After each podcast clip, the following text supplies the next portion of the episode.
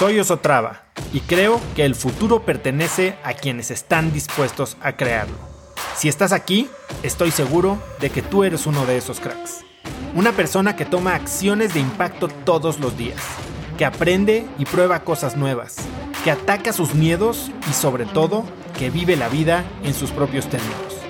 En episodios cortos te presento una serie de preguntas, conversaciones e ideas que te ayudarán a conocer lo que te mueve, ser mejor en lo que haces y vivir una vida más grande.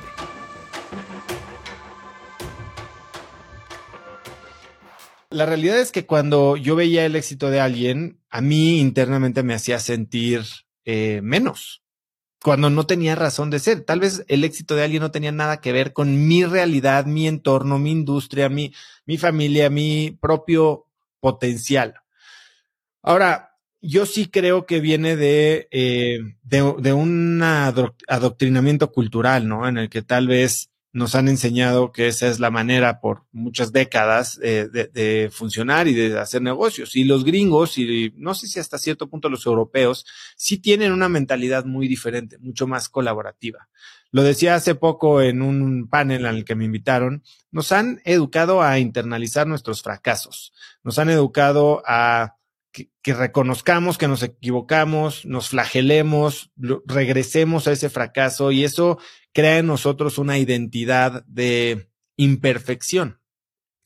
Lo que nunca nos han enseñado hasta ahora, que creo que es parte de este cambio que tú estás percibiendo y que yo también, es a, a internalizar nuestros éxitos, ¿no? Por pequeños que sean. Eh, creo que no somos muchos los que y yo no era de ellos, que festejamos un pequeño éxito, que nos lo reconocemos. Y más allá de festejar y de presumirlo, el hecho de reconocer un éxito y reconocernos a nosotros como generadores de este triunfo, nos ayuda a crear una identidad de, de logro, de éxito, de progreso. Y cuando tú te sientes bien, cuando generas esta seguridad, esta auto imagen de, de éxito. Entonces, no te preocupas tanto por lo que está haciendo el de al lado, porque en realidad tú ya tienes lo que quieres, ¿no? No significa que tienes que fregarte al de junto para tener algo que hoy tal vez deseas. Cuando ya lo tienes, sabes que lo puedes conseguir sin necesidad de fregarte al de al lado. Y entonces estás mucho más abierto a colaboración, a apoyo, a incluso compartir mentorías, etcétera. Eh, que esa es la manera en la que lo hacen probablemente como bien lo dices, los americanos. Si habemos dos competidores en una industria que está apenas naciendo y entra uno nuevo, puta, en Latinoamérica pensamos que ese es nuestro enemigo. Y nuestro enemigo probablemente no es este, sino el mercado que es todavía muy pequeño. Y tener un nuevo competidor que trae nuevos dólares de marketing y un nuevo mensaje diciendo que esta industria o esta nueva manera de trabajar es real, es confiable, es eficiente, es mejor, pues primero crezcamos el pastel y ya después cuando el pastel esté limitado vemos si vale la pena agarrarnos a trancazos, ¿no? Eh, yo sí creo que está cambiando la situación. Creo que exponernos a historias, que esto es lo que antes no había y yo no, no soy ni el pionero, ni el único, ni el que mejor lo hace, pero estoy tratando de exponer esta nueva manera de pensar, no de los gringos, sino de los latinos. ¿Por qué no hago entrevistas en inglés? Porque los gringos ya tienen quien los entreviste y todo el mundo ya sabe las historias y muchas veces ese simple hecho de decir, ah, pero es que así pasa allá y eso significa que aquí no puede pasar y como aquí no puede pasar, yo ni siquiera lo voy a intentar.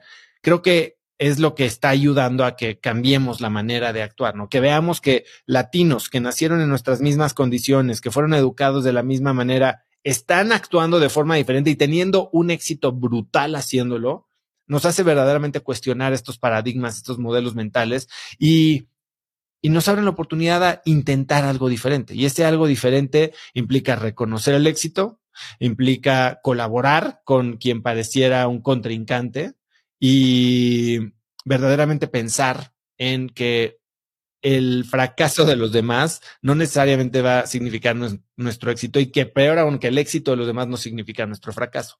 Yo sí creo que es algo que está cambiando y que entre más lo platiquemos, más lo cacareemos, más lo reconozcamos, más se va a contagiar. Pero al final del día, el, el que más puede hacer que esto permee es uno mismo.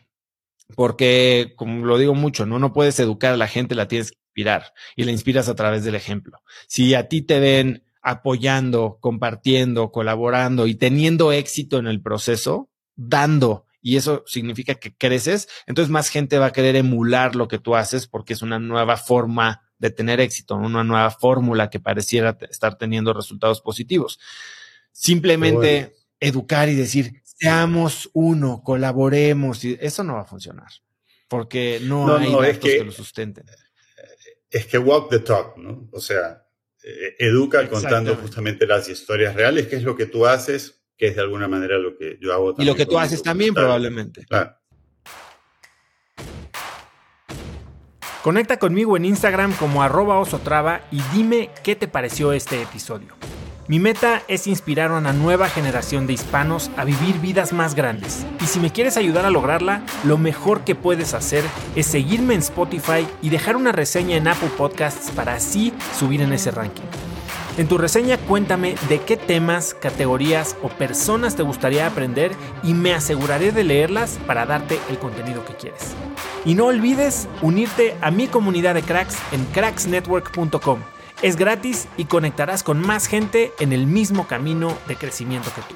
Eso es todo por hoy. Yo soy Oso Traba y espero que tengas un día de cracks.